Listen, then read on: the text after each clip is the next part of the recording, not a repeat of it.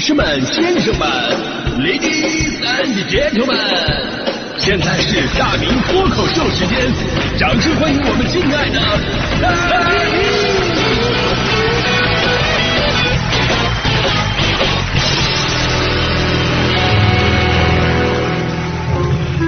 好，欢迎各位来到今天的大明脱口秀，我是大明啊。呃，上周六的时候呢，在我的微信公号“大明的快乐时间”啊，发表了一篇文章，纪念我来北京工作十周年。另外呢，还有我们横贯线乐队的演出，大迪同学还有雨涵啊唱的两首歌，大家伙看的是津津乐道。但其实你们是不是没有注意到，我那篇公号真实的目的主要是为了卖书，这家伙点击量挺高，书没咋卖出去。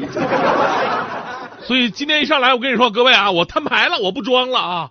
我的新书《向快乐出发》，还有之前的两本书《不吐槽不快乐》和《世界视频》的，现在在大明福利团上架了，预售签名版。也就是说，您只要在大明福利团买我的书，您都可以拿到我亲笔签名的版本。所以朋友们可以关注大明的快乐时间的微信公号，明是铭记铭刻的铭啊，大明的快乐时间，点击右下角的福利团，或者看我最新的这篇推送的文章，就能找到买书的链接了。我跟你说，现在啊都是都流行什么啊广告软文，但我发现有的时候吧，软的是真不行，还是得来硬的。开个玩笑啊！就说到这个微信公号这事儿吧，带货只是其中一个很小的功能，其实跟听众朋友们呢有一个更密切的互动交流的平台，才是更加重要的事儿。经常有朋友在公号上给我留言啊，有祝福的，有倾诉的，有扯闲篇的，有聊闲的。呃，无论怎么样，我都欢迎。尤其有的朋友啊，真的是把我当成好朋友了，会跟我倾诉生活呀、工作上的一些不顺心。呃，今天咱们之所以说这个职场背黑锅、受委屈的话题呢，也正是因为有个老听友一直遇到这么个烦心事儿，在职场当中往往充当背锅侠，极度的内耗，呃，说不想再这样下去了。我说，我说你不想这样下去，很简单的，我我把你这事说出去，然后我不给你匿名，估计你就不用再去单位了，对吧？让我想想，还算给人匿名吧。这位听友八二年的，八二年的啊，同样是八二年，你要是葡萄酒的话，那就是任性定价。你要是在职场工作人员的话呢，八二年只能任人宰割。我大概说一下他遇到的事儿啊。他说他是在一家民营企业担任人力行政经理一职啊，公司整体人员素质不高，管理水平也有偏差。他入职呢已经有三年的时间了，直属上级就是总经理。这期间呢给公司招了不少的新人。那招聘的候选人，人力部门是初面试，用人部门呢是二面，由项目副总来把关专业是否符合用人的需求。有的时候呢，个别岗位在项目上就会遭到排挤，这些人回公司办理离职手续的时候，跟项目那块反馈的原因是截然不同的。总经理呢只相信公司项目人员的反馈，结果呢就是直接问责这位听友，啊，是他们招聘的时候人就不不合格就招进来了。由于项目现场管理混乱，已经过了试用期了，才反馈人力部门某人不胜任工作。这种甩锅行为呢，直接反馈到总经理那儿，啊，因为招聘的人有问题，才导致现场混乱，耽误工期，导致什么总包不满等等等等吧。从二零零二零二二年的时候，这个问题就特别的多，总经理每次都还都会把这个矛头直指向他，态度非常的恶劣。那我也是一忍再忍，前期呢我还会解释，后面我也懒得解释了，上次直接不接他的电话了。但是因为职业素养啊，工作还是在推进的，我很压抑，感觉能少活好几年，不知道有没有坚持下去的意义啊？请大老师帮忙分析一下情况。而且呢，还说自己现在的状态什么呢？就是几乎不敢生病啊，因为生病也要工作，电话沟通呢也不分时间段，随时微信电话了解沟通事情。是我想起了五险一金的真正含义呀，五险就是脱发风险、开除风险、肥胖风险、大病风险、单身风险，一金呢？就是一颗金子般奉献的心 其实后者还好啊，因为现在很多创业型的呀，包括承包项目类型的这种工作，也都不分昼夜。呃，对此我们说呢，反正钱给到位就行呗，是吧？要钱给不到位的话，那如果没有更好的地方去，那你就给领导个面子，勉为其难的继续工作一下。其实重点啊，重点还是职场背黑锅这事儿。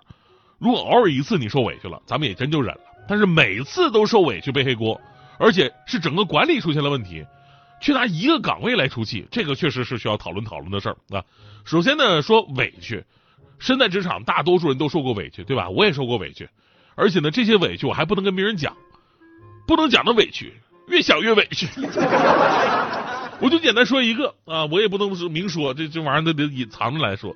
说有一次我被另外一个人呢，纯属恶意给陷害了，结果呢他自己还没陷害好，露馅了，啊，所有人都知道他在陷害我了，这这搞搞笑。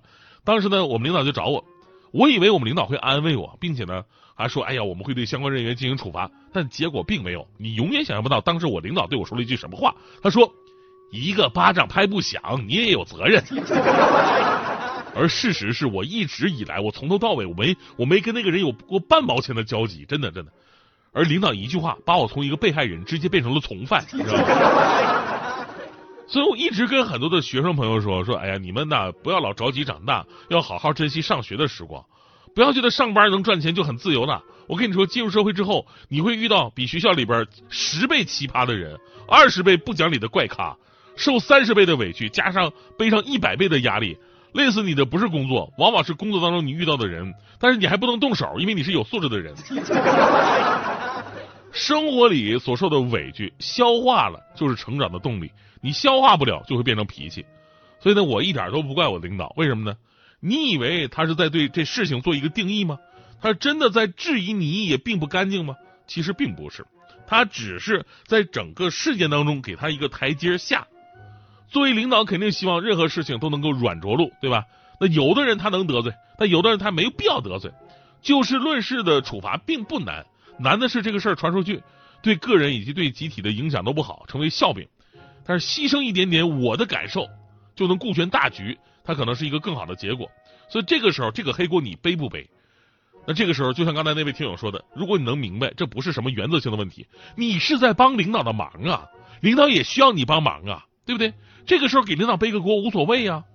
后来真的，我跟这个领导的关系会就就就处的非常的好了。哎，我我就等着他高升带带着我呢。后来呢，他跳槽了，真的跳跳槽了，真的是。经过这个事儿，我学习到了两件乍看起来很矛盾，但是却可以并存的事儿。那哪两件事呢？在职场当中啊，真的是提醒朋友们：第一，就是要做一个能够让别人信任的人；要做一个能够让别人信任的人。第二，就是。别信任任何人，这两句话你琢磨琢磨啊，它并不矛盾啊。有句话说的好嘛，想当大人物就去小人国。我们当然希望自己的工作环境简简单单、温暖有趣，大家伙在一起开开心心、开诚布公，领导赏罚分明、风度翩翩。我们更希望自己能够跟大家伙上下齐心，一起搞事业，为集体争荣誉。但是啊，有人的地方就有江湖，有利益的地方他一定有小人。所以在职场呢，如何工作只是一方面，如何顺利的开展工作则是另外一方面。所以回到咱们听友遇到这么这么一个问题，其实任何人呢都会衡量自己是不是要继续干下去，因为想要短时间改变管理模式、改变领导的想法不现实，或者骑驴找马，或者干脆咱们开发个副业为自己谋求退路，再或者去跟项目组的负责人进行一次关于用人招聘的深入沟通，跟他们处理好关系。那么，即便以后再发生问题了，他们也许会照顾一些面子吧。这都是一些办法啊，主要是结合你自身的环境和条件来选择这些。那么，另外，就像刚才说的，有没有一种可能，既然领导每次都找你背锅，但是他又没有对你有实质性的处罚，那么你就可以陪他一起演好这场戏啊。就最后这句话呢，送给那些工作不顺心，但是却没有办法变动的朋友，这样的朋友大有人在啊。就是工作的时候吧，想象你正在演戏，把自己带入演员的角色，负责好自己的戏份就好了。而你拿的工资实际上是你的演出费用。所以呢，不要把戏里的情绪带到自己的生活，生活才是属于你真正最宝贵的东西。工作的本质说白了，是老板花了一笔钱，让你在固定的时间、固定的地点执行某一个任务。如果连带你生活也不开心了，这才是真正的给领导在加班啊！而且人家不会给你加班费这方面。建议大家伙把这句话贴在床头，就是一个专业的打工人不应该为了工作的事情而生气动火啊！当然了，这个事儿呢也可以变化着理解，因为有的工作却难免让大动肝火。这个时候呢，你也不要真正的生气，你要试图去理解这种委屈、生气的事情它存在的合理性。说到这儿呢，我就得说说我的好搭档大迪同学。大迪同学，全中国最忍辱负重的女主播舍迪其谁？对吧？我都不用重复，就听常就经常听咱们节目朋友都能感受到，就这个女孩，在这样的重压之下生存七年，而且每天还能嘻嘻哈哈，多么广阔的胸怀，对不对？其实大迪是怎么做到的？就是把工作跟生活分清了，工作是工作，生活是活生活，对吧？工作的事情不值得生气，而有的时候男主播确实太过分了，怎么办呢？大迪依然能保持心平气和，因为这个时候他都在默念啊，这是工作的一部分，是付过钱的，付过钱的。这时候大迪手机传来动听的叮的一声，一看是工资短信，工资具体多少就不说了，后边有句话。职场小助手提醒您：您本月的工资待遇击败了全国百分之一的在职人员。